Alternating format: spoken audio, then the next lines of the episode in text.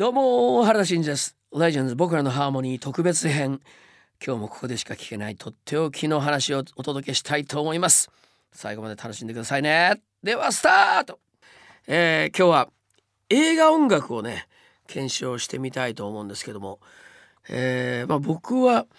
音楽の影響っていうのはですねまあ本当に洋楽をほぼ洋楽ばかりですね、えー、聞いてきたようなそういう影響の受け方なんですね。でその中に、えー、ジャンルをですね飛び越えてるとこはいろいろありましてまあロックが大好きで、えー、ギターサンドのものからあとまあエルトン・ジョンみたいなピアノのロックからですね、えー、いろんなのも聞いてるんですがその中でやっぱりメロディーが綺麗なものがどんどんこう入ってきたんですね。それで映画音楽っていうのにすぐこうパッとこう耳が傾いてこれはいいなとか思ってまあそういうのがオーケストラの曲だったりしてでオーケストラに興味を持ってどういうふうに作られてるのかなとかがまあ本で勉強したりとかですね。そんなとにかく興味があるものをどんどんどんどん求めていったような、えー、中学高校時代だったんですけどね、えー、映画音楽はだから昔のねサウンドトラックのアルバムがいろいろ出てましたがそういうのを買ったりしまして。ちょっと珍しいかもしれませんね。意外とこうロックファンとかポップファンで映画音楽のアルバムを買うってなかなかないかもしれないんですが結構そういう買い方をしたりしてまあいろんなものに触れてたような感じがありますね。僕もあのこの378年の、えー、プロになってのミュージシャンの歴史の中でですね映画音楽を担当したことがあります。これは筑波博でしたけどもね、えー、科学万博がありましたがその、えー、健康スポーツ館というところの、えー、17分ぐらいの短編映画でしたかね「えー、ブリーズ」というタイトルのねすごくあのアスリートのことをずっとこうドキュメンタリー的にスローモーションで撮影したりすごいかっこいい映像だったんですがそれに音楽を全部つけて、えー、タイトルの曲も作らせてもらったということなんですけどね。えー、そういうことでまあいろんなジャンルの音楽制作もやってきましたけども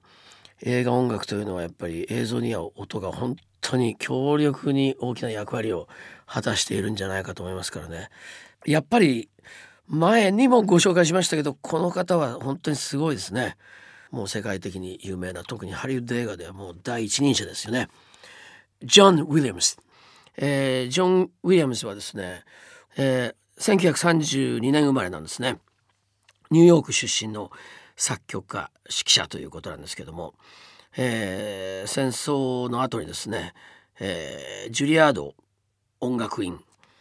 えー、ジュリアードはもう名門中の名門ですがピアノ家だったんですね、えー、ジャズピアニストとして活動してたというこれは全く知りませんでしたね。手がけた本当に映画音楽はもうねすごすぎますよ。宇宙家族ロビンソンなんてもうねもう絶対知ってると思うんですがタイムトンネルからおしゃれ泥棒、えー、屋根の上のバイオリン弾きとかですね。ポセイドンアドベンチャーなんても有名なタイトルですね。それからタワーリングインフェルノなんてありますね、えー、そしてもうジョーズですよ。これね懐かしいジョーズえー、っとそれからスター・ウォーズでしょ？ミストの遭遇。スーパーマン。これもかっこよかったんですね。それから失われたアークですね。レイダース。これですね。インディアナ・ジョーンズですね。シンドラーのリストとかですね。もうちょっとねこれを読んでるとこの番組が終わってしまうんじゃないかっていうぐらいすごいタイトルですね。まあとにかくハリウッド映画の超巨匠ということですね。いやいや素晴らしいです。さあそして次行きましょう。これはですねあのまあ僕のどうしてもそうですねこう学生時代の非常にこう衝撃的な思い出でこの映画をピックアップしました。そして多分多くの皆さんがこのメロディーはご存知なはずなんですが僕の心にも深く刻まれたピエール・バシュレによるエマニエル夫人です。あのこれは僕がですね高校の時だと思うんですがまあ非常に美しい、えー、映像作品でですね。あのまあ同時に話題になったのはこの、えー、まあギリギリの世界っていうことでその、えー、まあ映画にはこう青少年に対してのこう R 指定とかですね何歳指定とかこういうのが今ははっきりとあるわけですがその当時非常に、えー、まあ18歳以下が見ていいのか見ちゃいけないのかそういういろんな賛否がありましたが普通の劇場公開になっていたんですねこれ。まあその当時の高校生とかにはショッキングなわけですね。まあショッキングというかまあそういうのを見に映画館に行くというところがですね非常にえー、まあ体験 的な感じがあって非常によく覚えてるんですが僕もその多くの青少年の中の一人だったんですけどね 行っちゃいましたね見にね。いやすごい人でねなかなか見づらくて、えー、暗いとこに入ってしまえばもうこっちのもんだっていう感じはあったんですが なかなか中に入れなくてちょっと、えー、ドギマギしたあの記憶がありますがこの曲がでもね皆さん絶対あの聞かれたことあると思うんですけどね。ジョン・ウィリアムスの壮大なオーケストラから考えると非常にこのなんかちょっとまた違うもう何て言うんでしょうかこう街角の、えー、ひなびた、えー、カフェで歌っているようなそういう感じがですね実にそのエロティシズムをですねこう盛り上げてくれるというかそういうえー、何を言ってるのかよく分かんなくなりましたが、えー、本当にこのやっぱり有名なメロディーになったと思いますね。このピエール・バシュエは、えー、1944年5月生まれフランスの作曲家シンガーソングライターということなんですね。もう亡くなってるんですけども。この映画は主演はシルビア・クリステルですよね、えー、本当に綺麗な方でねまた非常に、えー、セクシーな方だったと思いますけどもね。えー、高校の頃の私にとって非常に、えー、思い出深い、えー、曲になったと思います。映像ももちろん。はい。そういうことで 次に行ってみたいと思いますけどね。これはですねさらに僕、まあ、中学ぐらいにまああのヨーロッパの映画とか結構ありましたからね、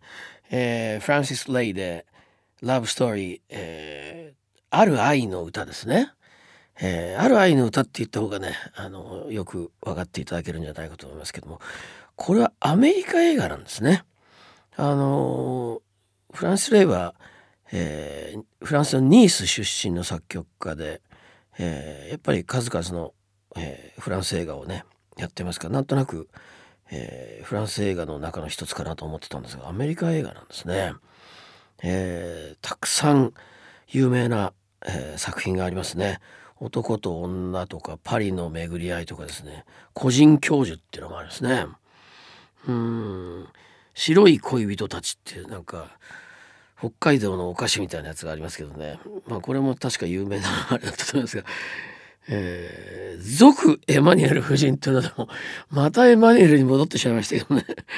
えー、本当にたくさん素晴らしい映画音楽を作り出されてますね。フランシス・レイ、えー、さあ第54回アカデミー賞で作曲賞を受賞した曲でもあります「ヴァンゲリス」炎のランナー、えー、炎の戦車っていうことなんですよね。まあ、炎のランナーということで放題がついてますがヴァンゲリスは、えー、ギリシャ出身の音楽家シンセサイザー奏者ということです。えー、1980年代この、まあ、映画「炎のランナー」81年ですねそれから「ブレードランナー」そして日本では「南極物語」などのサウンドトラックもやっているということですね。ああそうなんですね。あの「炎のランナー」これイギリスの映画ですね監督はヒュー・ハドソン、えー、アカデミー賞、えー、作品賞作曲賞など4部門受賞ということでね、えー、これもまた有名な、えー、映画です。そしてまたタイトルも本当にこの曲も有名になりましたね。アイリーン・キャラで「Flash Dance What a Feeling」えー、このアイリーン・キャラはですね僕と同じぐらいの年ですね。1959年生まれ、えー、アメリカのシンガーソングライターそして女優ということですね、えー、1980年に映画「フェイム」これにも出演してるわけですね。えー、そしてフラッシュダンスは1983年、えー、これはですねプロのダンサーを目指す女性のサクセスストーリーなわけですね。えー、まあ1980年代の頭の辺。なんかこれとかぶってくるのがやっぱり小林克也さんのあの「ベストエイ USA」ですね。この辺がなんかすごいこう紹介されてたチャートかなって思うんですけど。あの1980年から映画のタイトルがすごくやっぱりヒット曲に結びついてましてですね「フェイムもそうですね。それから「ニューヨーク・シティ・セレナーデ」えー、クリストファー・クロスこれも懐かしいですよね。えー、それから「愛と青春の旅立ち」ジョー・コッカージェニファー・ウォンズこれはいい曲でしたね。うん。それからあのスティービー・ワンダーの「あのアージュスコー」っていうのもありましたね「心の愛」これは「ウーマン・イン・レッド」というあの映画ですね。そして「トップガン」えー、ベルリンがやってましたね。このベルリンのあのドラマは僕のデビューの頃のドラマなんですけどね。えっとロバート・ピーター・ブリルっていう、えー、デビューの頃のワンツアーだけ一緒にダブルドラムでやったんですけど一緒にやりましたけどね。ベルリンに入ってこの「トップガン」の頃やってたのかなって思い出しましたけどね。さあこれやっぱりね外せないですね。えー、毎回主題歌で話題になりますがこれは007のシリーズから「アデルスカイフォール」えー、これは2012年公開の007シリーズの23作目、えー、アデルのこの主題歌はアカデミー賞主題歌賞となってるわけなんですね。えー、なんかこう007シリーズは独特な007感が あの漂ってるなと毎回思わされますね。えー、ちょっとこう物悲しさがあったりとか、まあ、マイナーな曲も多いというのもあるかもしれませんがアデルはですね、えー、イギリスのボーカリストなんですが、えー、51回目のグラミー賞で、えー、主要2部門を含む4部門でノミネートされて最優秀新人賞と最優秀ポップ女性歌手を受賞してるわけですね。えー、なかなか素晴らしいボーカルですね。うんえー、映画とともに音楽は必ずつきものでその音楽を楽しんでいくというやり方もですねなんかいい趣味じゃないかなって思いますね。はい。ぜひこれからも映画音楽を皆さん一緒に楽しみましょうね。ということで原田真二がお送りしてきた「レジェンズ僕らのハーモニー特別編」いかがでしたか？楽しんでいただけましたでしょうか？次回もまたお楽しみに。バイバイ。